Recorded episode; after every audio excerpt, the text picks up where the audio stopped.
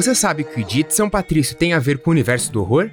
Então chega mais na cabana do RDM porque hoje vamos falar de O Duende. A Cabana RDM é um pocket onde a gente fala sobre alguns assuntos em um tempo bem curtinho, só aqui trazendo recomendações, análises e algumas curiosidades do mundo do horror para vocês. Eu sou o Braga e junto do Thiago e da Gabi vamos acender a fogueira e começar a nossa discussão.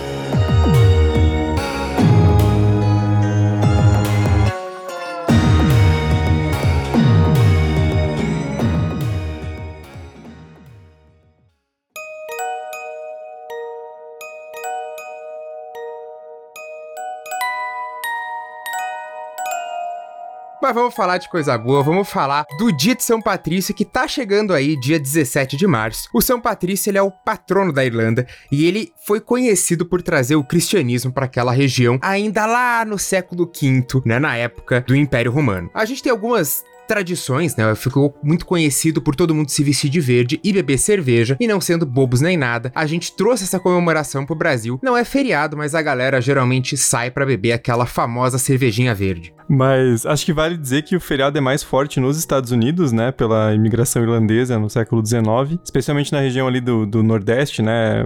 Boston, Nova York. E quase todo episódio de sitcom famosa tem um dia de São Patrício, né? Porque daí eles fazem a bebedeira e tem todo o ritual ali de encher a cara foda mesmo, né? Assim, sem restrições. e apesar do São Patrício ter morrido lá no século V, foi somente no século XVII que virou um feriado nacional irlandês irlandês e uma festa até no, no parlamento britânico, né? Eles votaram, embora não seja um feriado na Inglaterra, mas é um dia comemorativo. Algumas coisas surgem quando a gente fala em dia de São Patrício, então o trevo de três folhas é um símbolo justamente porque ele representava a Santíssima Trindade cristã, né? Diz a lenda que o São Patrício ensinou os povos celtas sobre a Santíssima Trindade a partir do trevo. As crianças beliscam quem não usa de verde, então se seu amiguinho do lado não está usando nada verde, pode tacar o beliscão. Mentira, não pode não. o conselho tutelar não aprova essa mensagem. uh, e essa festa acabou juntando, né? A gente tá falando tanto de São Patrício, uma coisa cristã, mas essa festa juntou elementos muito não cristãos, assim, né? Como toda boa festa do cristianismo, a gente tá cheio de elementos pagãos. E um dos elementos mais tradicionais dessa festa é o nosso amigo Leprechaun, que é diferente de um duende, é diferente de um anão, é diferente de um gnomo. O Leprechaun é uma figura muito particular do folclore celta. Tem algumas lendas que colocam ele sendo como sapateiros, né? Eles consertavam os sapatos das fadas e eles guardavam tesouros. Mas fadas precisam usar sapatos? Porque cá entre nós, elas voam. Por que elas precisam de sapatos? É pelo estilo, né? E por que elas precisam consertar os sapatos se elas não encostam no chão? Então os sapatos nunca ficam gastos. Fica o questionamento aí. Mas tem o pouso, né? Tem toda é, a trajetória do pouso. Daí tem que estar tá sempre lustradinho ali, porque é, é uma questão de, de status da fada, né? Ela vai ostentar ali o seu, o seu sapatinho Prada, vai estar tá sempre limpinho ali, pô. A fada veste Prada, né?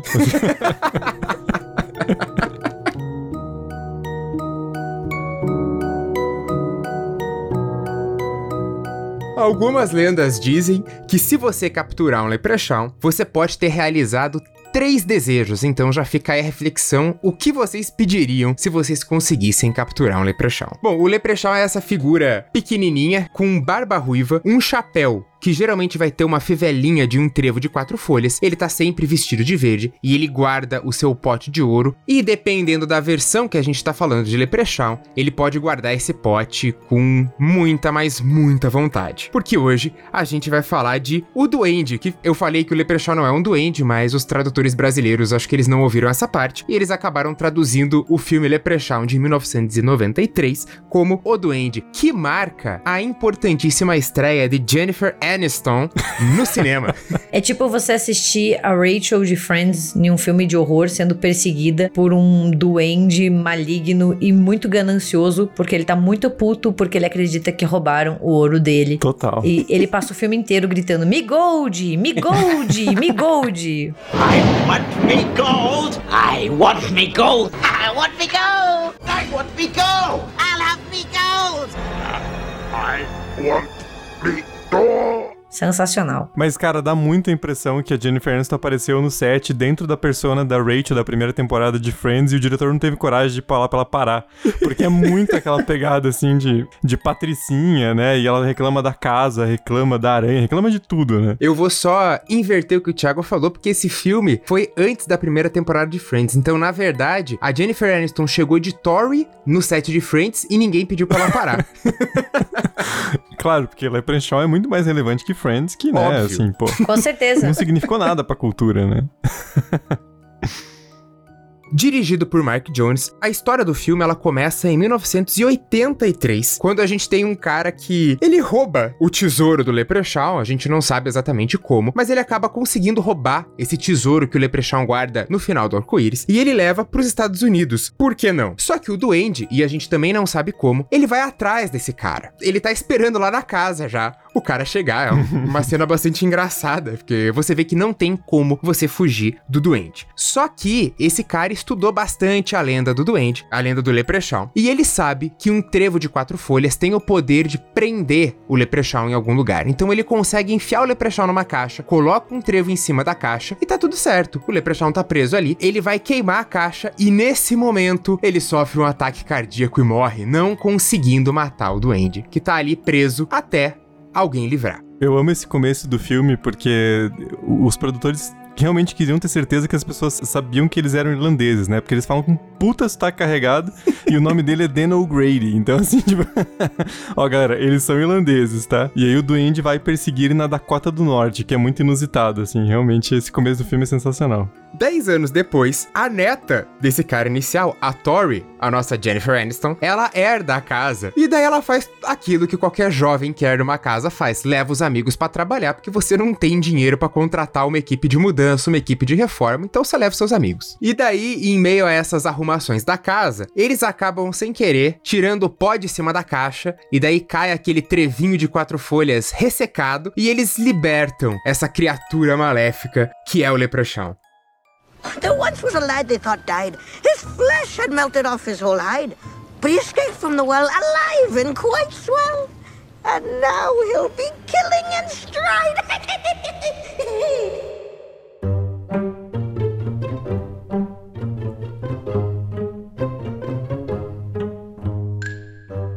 o, Leprechaun ele é bastante particular, porque algumas das suas falas ele fala rimando, algumas não. Você vê que os roteiristas, eles se confundem um pouco, porque parece que em alguns momentos eles lembram, pô, mas ele não tinha que falar rimando, e daí ele volta a falar só com rima. Você vê que nos outros filmes isso vai, vai ficando um pouquinho mais refinado. Mas nesse primeiro você ainda tem umas falas que não estão rimando muito direito, assim. Acho que a galera, a galera não, não tava pensando muito bem em como rimar nesse primeiro momento. É que vale lembrar também que o filme tinha um orçamento de um milhão de dólares, né? Então, assim, tudo bem, um milhão é bastante dinheiro pra gente, com certeza, mas pra fazer um filme não é lá essas coisas. Então, assim, eles têm uma produção que não é, assim, Sim. impecável. E, e eu acho que isso que faz o filme divertido. É ele ser debochado e ele ter valores de produção questionáveis, assim. Tem momentos que você fala assim, puta merda, eu estou assistindo este filme, mas eu estou me divertindo, entendeu? Ele podia ter uma hora e 15 a menos? Podia, ficando com um total de 15 minutos? Com certeza, porque esse é o, né, a profundidade da trama. Então, se alguém caiu de paraquedas aqui, tá ouvindo esse episódio e falou, nossa, vou pegar amanhã pra ver, porque deve ser um filmaço. Assim, vai com calma, porque o filme é cretino, mas ele é cretino Sim. de um jeito que é super divertido, assim. Então, acho que fica a recomendação de ver em galera, inclusive, né? Porque tem esses momentos, assim, do Leprechaun falando do me gold, me gold, me gold.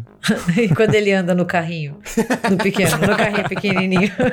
Eu acho essa cena maravilhosa. Sensacional, sensacional. Só um breve comentário, né? Porque quem faz o, o Leprechaun é o Warwick Davis, né? Que é um ator mega, mega famoso, que já fez séries e inúmeros outros filmes. E diz que originalmente a intenção era fazer um filme mais sério. Mas que foi o próprio Warwick Davis que colocou um pouco mais desse humor, sabe? Debochado. E que ele, ele meio que falou: não, tem que fazer o personagem mais debochado, porque senão não vai dar certo. E é justamente isso. Se o filme fosse muito sério, ia ser uma bomba. Mas como Sim. ele é, vou falar, ridicularmente adorável, é, sabe? Tipo, é isso, assim. Você se diverte, você leva na pira, sabe? E pra quem não tá associando de nome o ator, ele é o professor Philius Flitwick. Na série inteira de Harry Potter, em todos os filmes, Sim. ele aparece como aquele professor de, de música, acho, né? Eu não lembro exatamente, mas ele tá assim. Sempre tem uma cena dele em todos os filmes. E o protagonista de Willow na Terra da Magia também, que é clássico de, de sessão da tarde aí. Eu acho que ele é um filme bastante injustiçado, porque às vezes você vê umas críticas que, nossa, é um dos piores filmes já feitos no mundo e não sei o quê. Mas é, é o que a Gabi falou, é um ridicularmente adorável, porque ele não é aquele ruim que dói, aquele ruim que te deixa com raiva. É aquele ruim que diverte, que você dá risada. E você, tipo, abraça o filme com carinho, assim, e fala, cara, esse filme ruim eu vou defender e eu estou defendendo aqui.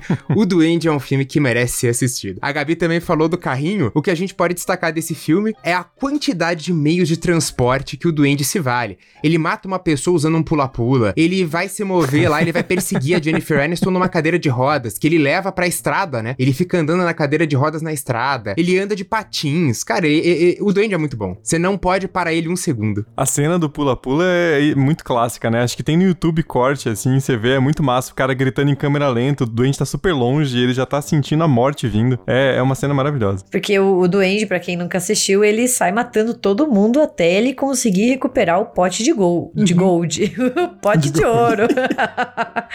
ele entra numa caçada assassina e ele é muito parecido com o Chuck, o brinquedo assassino, que ele pode ter uma estatura pequena, mas nada sobrevive à fúria assassina dele. E ele é muito, muito criativo na forma de fazer as suas vítimas sofrerem e tudo com muito humor, assim. A gente Sim. torce por ele. E vale destacar que o grande clímax do filme é que o Duende consegue recuperar 99 das moedas dele e a última foi comida pelo Ozzy. Então ele tem que, né, catar a última moeda de dentro do estômago do cara. E aí tem, essa pira aí de como que ele vai alcançar essa moeda, né?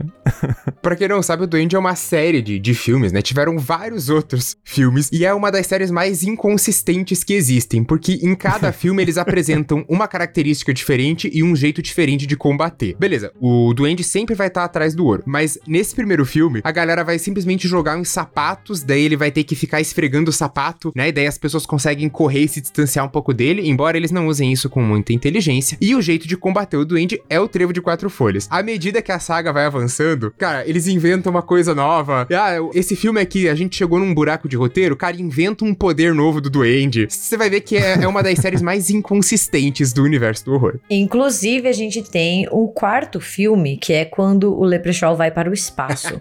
então, assim, é, Jason já foi para o espaço, Hellraiser. Se você gosta de filmes de horror que vão para o espaço, confiram a ida de Leprechaun para o espaço. Vale muito a pena. Inclusive, a Gabi me contou esses dias que MTV vai pro espaço, então... Vai ser um filme bom? Não sabemos, não garantimos. Só vai com Deus. O Braga é o nosso especialista de filme ruim, então, Braga, tem algum filme da franquia que ele se junta ao Ira? Rola alguma alguma coisa, uma causa irlandesa assim ou não? Não chega tanto. Tem um filme que ele vai se unir aos rappers, inclusive o Ice-T. Não conta como ira, mas é, é inusitado. Eu acho que é uma das coisas mais legais da franquia é justamente que ela não se leva a sério em nenhum filme. Sim. Assim, é pra ser escrachado do começo ao fim e todos os temas possíveis são utilizados e são abordados. Então, assim, espaço, rappers, cultura irlandesa, sabe? Muito, muito bom. Inclusive, a gente teve uma série de filmes recentes, né? Que é o Leprechaun Origins de 2014 e o Leprechaun Retorna em 2018. Então, assim, por mais que o filme tenha recebido megas críticas negativas em 93 e foi muito, muito criticado, ele acabou ganhando um lugar no coração dos fãs, assim. Ele rendeu várias e várias sequências e até hoje é um personagem de horror muito querido, muito divertido. Ele tem um humor à la Chuck, assim, pra quem gosta de brinquedo assassino. Não é o mesmo filme, longe disso, né? Principalmente porque o primeiro Chuck é bem mais sério, mas o Leprechaun ele incorpora esse vilão, esse assassino mais irônico, mais debochado, sabe? As mortes são pra ser debochadas. Então, como a gente falou, é aquele filme pra reunir a galera em um final de semana e rir bastante, se divertir e, e curtir a vibe. É, os seis primeiros filmes da franquia se pagaram. Eu não sei dos dois últimos, eu acho que não, mas os seis primeiros se pagaram. O que não é atestado de qualidade, mas você sabe que você vai se divertir. vai, a galera assiste. Não é por ser bom. Por isso, dá uma chance pro Duende enquanto você tá tomando a sua cervejinha verde no dia de São Patrício. Se nada mais, tem a Jennifer Aniston antes de Friends, que é uma peculiaridade, assim, uma coisa, tipo, uma quase uma máquina do tempo, assim, então vale a pena só por isso.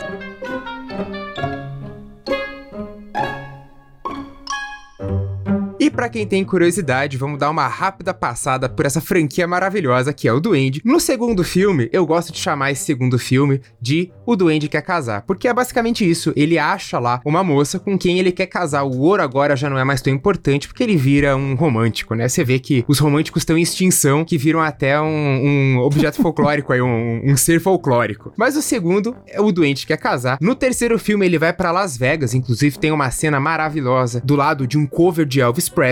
Então ele vai pra, pra Las Vegas. Daí você imagina o tanto de confusão que vai ter ele dentro dos cassinos. Aqui ele solta várias frases de efeito e a gente adiciona uma nova característica: que se o Leprechaun te morde, você vira um Leprechaun. Porque dane-se a lógica. Tal qual um lobisomem, agora a gente não tem mais que tomar cuidado apenas com lobisomens e vampiros, mas também com leprechauns, porque eles são contagiantes, assim. o quarto filme, como a Gabi já nos adiantou, é no espaço. Tem alguma explicação? Não, eles tratam com a maior naturalidade do mundo. O duende quer ser o rei de um planeta lá, e é isso. O contexto é esse. Ele quer ser rei de um planeta. É isso. Tem sabre de luz, tem o duende gigante. É ruim? É muito ruim. Mas também dá pra tirar uma risadinha ou outra. Depois disso, a gente tem o Leprechaun in the Hood, onde o duende vai lutar contra o Ice-T, ele tem uma flauta mágica, ele fuma maconha e ele canta rap. Só por isso você sabe que o filme vai valer a pena. O sexto filme da franquia, o Back to the Hood, não pensem que é uma continuação do, do Back to the Hood. Nenhum filme tem relação com o anterior, tá? Essa é uma característica muito boa. O Back to the Hood é mais um filme onde ele vai fumar maconha. Depois, em 2014, nós temos o Origins, que a única coisa que eu vou dizer é que é muito ruim. E em 2018, a gente tem o Retorno, que é um pouquinho melhor, mas não é lá grande coisa. Eu acho que até o sexto vale a pena assistir. Bom,